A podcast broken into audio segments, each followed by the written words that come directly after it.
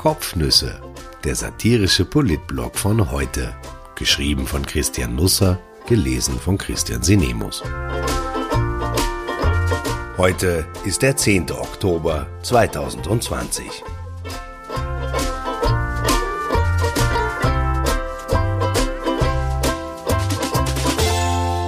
Ungeschminkt. Die Wahl, meine Schlusskundgebung und was Christbäume damit zu tun haben. Am Sonntag wählt Wien und ich muss an Michael Häupl denken. Es ist fast auf den Tag genau fünf Jahre her. Am 11. Oktober 2015 holte die SPÖ fast 40 Prozent, beinahe 10 Prozentpunkte mehr als die Freiheitlichen. Statt zu einem Duell wurde der Wahltag zu einem roten Sololauf. Am späteren Abend kam Häupl ins Festzelt vor der Parteizentrale in der Löwelstraße. Er wurde mit tosendem Applaus empfangen. Von der Bühne herab rief er Richtung Heinz-Christian Strache, jetzt kann er wieder nach Ibiza, vamos a la playa. Selten noch hat ein Blauer die Anweisung eines Roten so pflichtbewusst ausgeführt. Auf die Idee ist der THC-Drogist in all den TV-Duellen nicht gekommen, wie er seinen Ausflug in die Ibiza-Villa am einfachsten erklären könnte.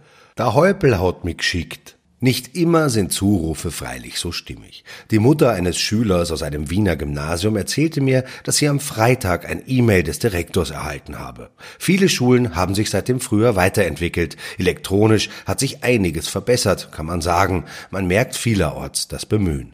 Es hilft ja auch nichts. Man ist im Schulalltag momentan doch sehr auf sich allein gestellt, egal ob man Elternteil, Lehrer, Schüler oder irgendwas dazwischen ist. Wenn man es positiv sehen will, dann holt sich sich die Gesellschaft gerade mehr und mehr Kompetenzen von der Politik zurück. Die Regierung hätte uns allerdings auch direkt sagen können, dass wir uns um unseren Kram jetzt selber kümmern müssen. Wir hätten Corona als Ausrede dafür gar nicht gebraucht. Jedenfalls melden sich jetzt einige Schulleiter in regelmäßigen Abständen bei den Eltern und berichten, was es Neues gibt. Es sind jetzt immer wieder Klassen in Quarantäne. Für sie gibt es Distance Learning. Wenn einzelne Schüler fehlen, dann wird von Lehrerinnen und Lehrern mitunter der Unterricht via Notebook in die Kinder- und Jugendzimmer der betroffenen Schüler übertragen. Dabei aber gibt es Hindernisse, mit denen man nicht rechnen konnte die Erwachsenen nämlich, die sind ziemlich im Weg. Hier und da sitzen auch Eltern bei diesen Videocalls, das ist nichts Schlimmes und geht auch in Ordnung, schreibt der Direktor des Wiener Gymnasiums. Allerdings soll es schon vorgekommen sein, dass Eltern ihre Kinder aus dem Hintergrund dahingehend unterstützen wollen, indem sie ihnen eingesagt haben, und das auch noch falsch. Also, liebe Eltern, die Hauptstadt von Spanien ist nicht Mailand. Eine Konfusion gibt nicht darüber Auskunft, welcher Religionsgemeinschaft man angehört. Ein Bodybag ist kein Rucksack, sondern darin werden Leichen gelagert. Man verschenkt keine Hydranten zum Muttertag. Mit dem Wasser aus Hyazinthen kann man keinen Brand löschen. Fürs Bruchrechnen braucht man keinen Hammer und die Brösel, die dabei entstehen mögen, kann man auch nicht verkochen. Es ist schön, wenn ihr eure Kinder mögt, aber irgendwann werden sie wieder in die Schule gehen. Allein, hoffentlich. Ihr könnt sie natürlich auch begleiten, euch auf den Nebenblatt setzen und aufzeigen, wenn ihr was wisst. Oft wird die Hand nicht oben sein, mutmaße ich jetzt einmal.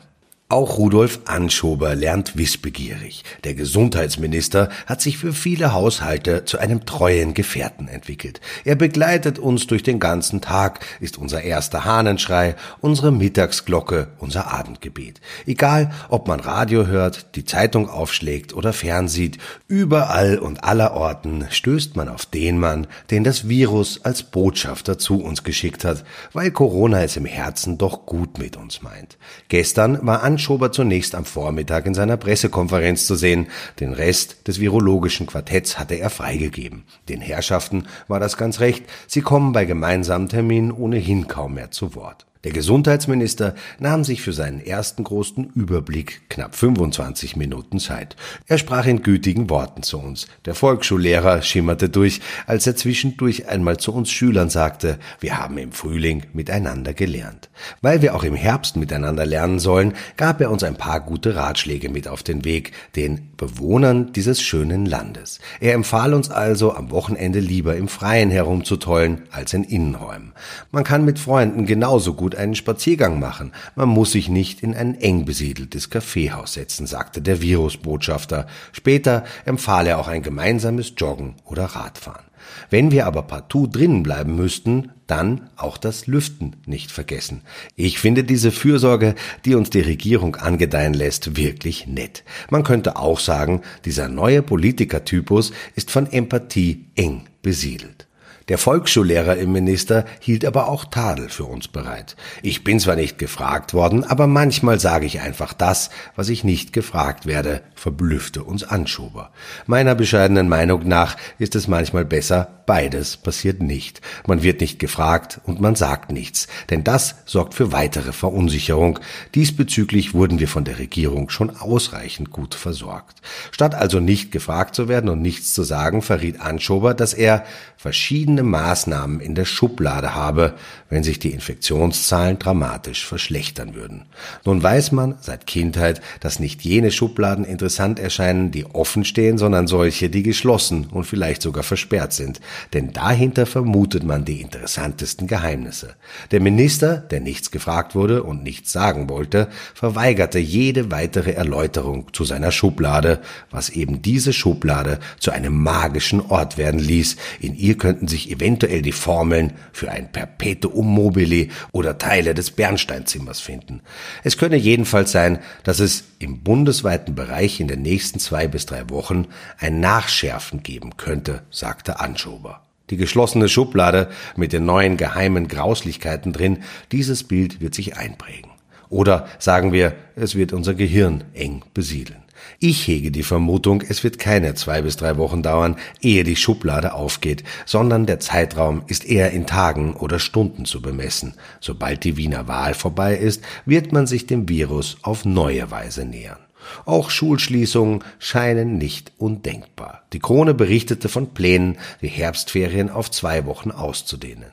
Wie die Eltern das schaffen sollen, ist ungeklärt. Offenbar geht die Politik davon aus, dass Mamas und Papas keiner geregelten Arbeit nachgehen, sondern daheim vor dem Fernseher warten, bis sie die lieben Kleinen wieder in die Arme schließen können. Wenn die Zwutschgallen dazwischen nicht in der Schule waren, ist das auch okay. Um es einmal etwas deutlicher auszudrücken, wenn die Regierung uns in einen zweiten Lockdown schickt oder alle Schulen schließt, dann erwarte ich mir einen Auftritt des virologischen Quartetts, und zwar des gesamten, und jeder stellt sich nacheinander hin und sagt diese zwei Sätze. Wir sind gescheitert. Wir haben uns bemüht, aber es hat nicht gereicht.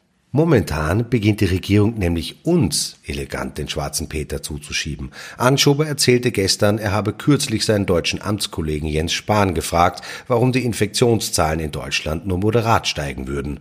Was ist euer Geheimnis? Spahn habe darauf geantwortet, das Mitmachen der Bevölkerung ist sensationell gut. Die Deutschen also sind super diszipliniert, wir Lausebengel aber folgen der Regierung nicht. Man kann in der Politik sehr viele Maßnahmen beschließen, aber sie müssen gelebt und umgesetzt werden, fügte der Gesundheitsminister an. Auf die Idee, dass vielleicht zu viel beschlossen wurde und bei dem Durcheinander keiner mehr weiß, was umgesetzt werden sollte, kam er leider nicht.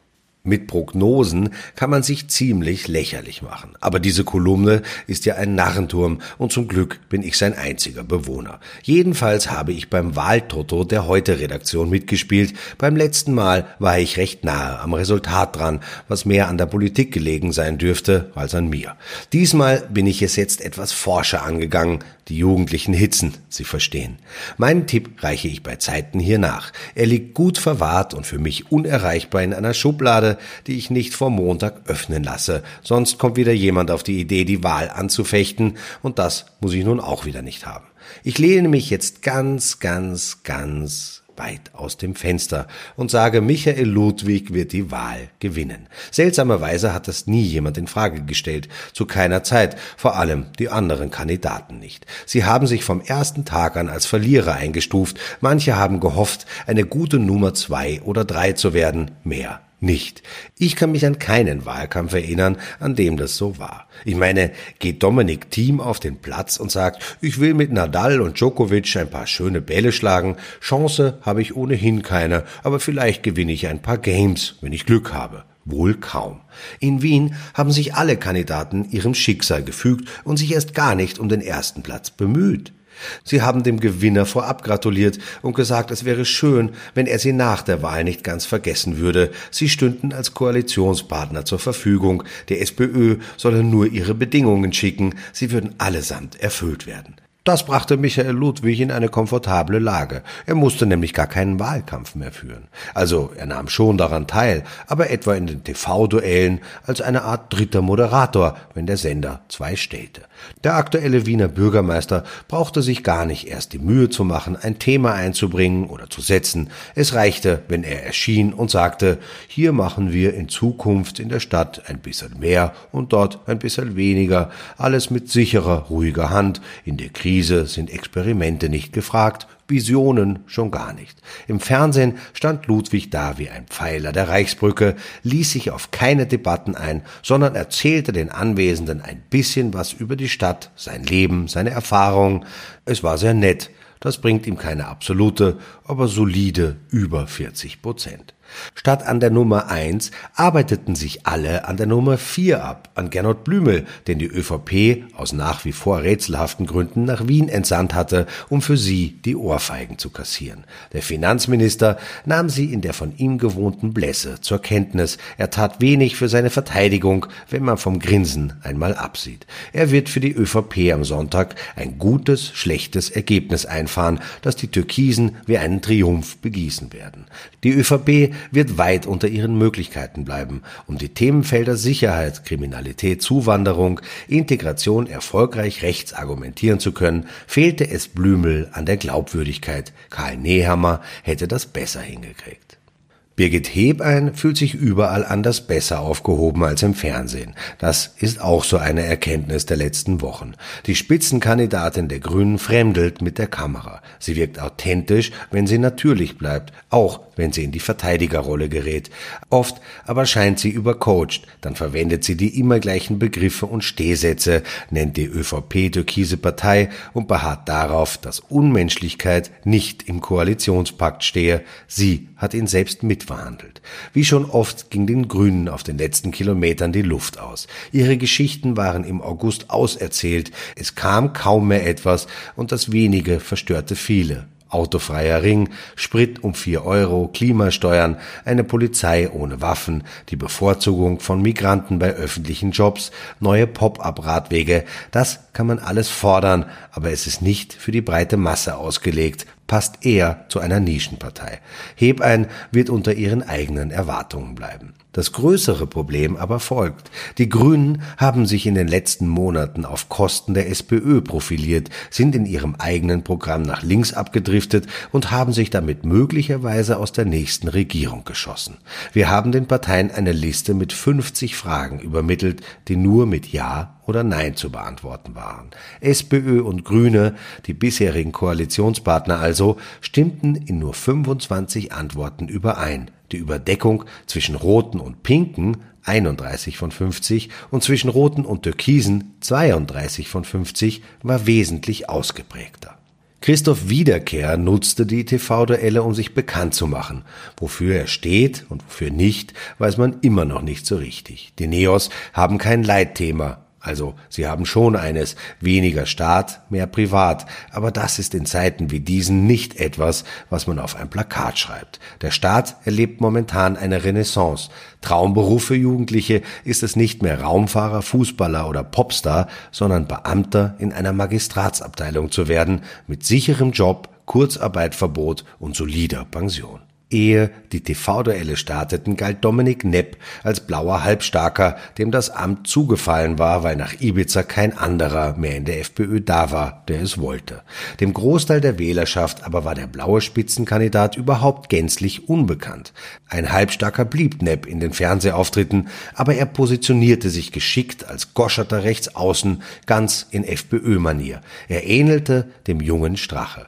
Er versammelte die vermeintlichen oder tatsächlichen Corona Corona-Verlierer und die Corona-Leugner hinter sich, pfiff auf Regeln und oft auch auf Fakten. Auch das ist nicht neu. Die FPÖ wird die Wahl krachend verlieren, aber besser abschneiden, als man zu Beginn vermuten konnte. Jedenfalls zweistellig werden, nicht so weit von den Grünen entfernt. Für Heinz-Christian Strache waren die Fernsehauftritte ein unverhofftes Geschenk. Er war nicht daheim, als es zugestellt wurde. Der Profi unter den Antretenden, der einzige, der nicht neu ist bei dieser Wahl, wirkte seltsam ältlich in den Konfrontationen. Tatsächlich bewegte ihn vor allem ein Schicksal, sein eigenes nämlich. Seine Opferrolle breitete er in aller Langatmigkeit und Unverständlichkeit auf. Er wirkte wie ein Eintänzer, kurz vor der Sperrstunde in einem Lokal, das seinen letzten Abend erlebt. Ich tippe, dass er es nicht schaffen wird. Vielleicht muss er sich mit der Bierpartei um den sechsten Platz streiten. Noch ein Wort zum Wahlkampf an sich. Ich habe noch nie in meinem Leben so viel Post von Parteien an meine Privatadresse bekommen wie in den letzten Wochen. Ich darf mich dafür herzlich bedanken und gehe davon aus, dass wir alle weiter in Brieffreundschaft miteinander verbunden bleiben.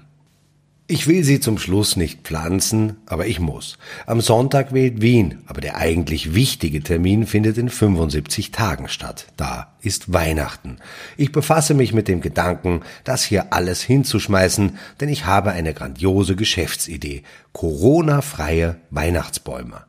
Das klingt vielleicht auf den ersten Blick etwas verrückt, aber ich glaube, ich werde damit reich. Es ist ja so, dass uns das Virus noch Monate beschäftigen wird, jedenfalls über den Winter hinaus.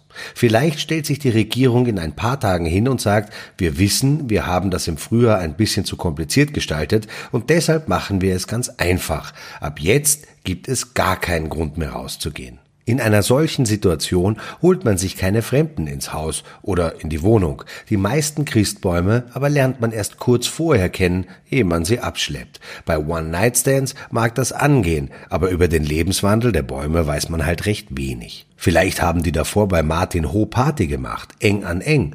Oder sie sind mit einem Bus in die Slowakei gefahren, um dort die ganze Nacht abzutanzen. Jetzt stehen sie da wie die Unschuld vom Land und lächeln einen an. Wenn man die Tannen dann daheim aufstellt, dann bekommen die vielleicht einen schlimmen Husten oder sogar Auswurf. Die Nadeln werden vor Fieber ganz rot. Was wir jetzt brauchen, ist Sicherheit. Auf unsere Weihnachtsbäume muss Verlass sein. Deswegen kommen meine Nordmann-Tannen zehn Tage lang in Quarantäne, ehe sie verkauft werden. Ich lasse auch einen PCR-Test durchführen. Es werden natürlich ein paar Gescheitern auftauchen und sagen, das ist alles Schwindel. Wie soll denn ein Baum einen Covid-Test machen? Hä? Ich werde sie ganz ruhig anschauen, sie dann bei den Ohren packen und sie zu meinen Bäumen zerren.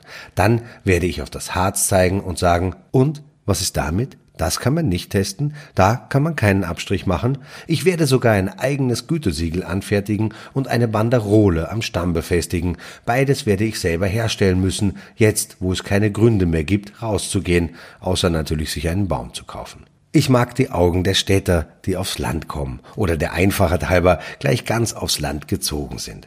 Wenn es dunkel wird, dann steigen sie in ihre SUVs und fahren zu den Höfen der Gegend, die Weihnachtsbäume verkaufen. Den Kofferraum haben sie mit Decken ausgelegt, die mehr kosten als bei anderen Leuten die Bettwäsche. Aber dem Alcantara-Bezug soll es an nichts fehlen. Vor allem soll er nicht durch Tannennadeln gepiekst werden. Sie spazieren also die paar Meter bis zum Hof, schnaufen, als hätten sie einen Berggipfel erklommen. Die Wangen sind ganz rot und die Bäume leuchten sie so schön grün an. Auf der Tafel am Eingang steht ab Hofverkauf und die SUV-Fahrer mit den roten Wangerln glauben, der Bauer ist in den Stunden davor in den Wald spaziert und hat mit der Axt die schönsten Bäume geschlagen. Das gibt es, ohne Zweifel. Es ist aber oft so, dass in den Wochen vor Weihnachten am Land Lastwagen aus dem Osten vorfahren und Bäume ausladen, die aus der Ukraine sind oder aus Rumänien oder Polen. Weil sie aber ab Hof verkauft werden, glauben alle, die Nordmann-Tannen sind tatsächlich vom vom Hof oder von gleich dahinter und die Manager aus der ersten oder zweiten oder dritten Ebene schieben den Abhofbaum mit seligen Gesichtern in den Kofferraum des SUV, wickeln ihn ganz sachte in eine Decke ein, damit er es wohlig warm hat, passen auf, dass kein Harz auf das Autokunstleder tropft und dann fahren sie heim und stellen sich die heimische Ukraine-Bombe im Wohnzimmer auf und leuchten mit ihr um die Wette. Ich schwindle also nicht, also nicht mehr als andere, wenn ich heuer eine Corona-freie Tanne verkaufe. Denn Covid-19 haben meine Bäume garantiert nicht. Das kann ich mit Brief und Siegel bestätigen. Ich wünsche ein wunderbares Wochenende. Gehen Sie wählen, wenn Sie das noch nicht getan haben. Und dann schauen wir einmal, was der Sonntag für uns so alles in der Schublade hat.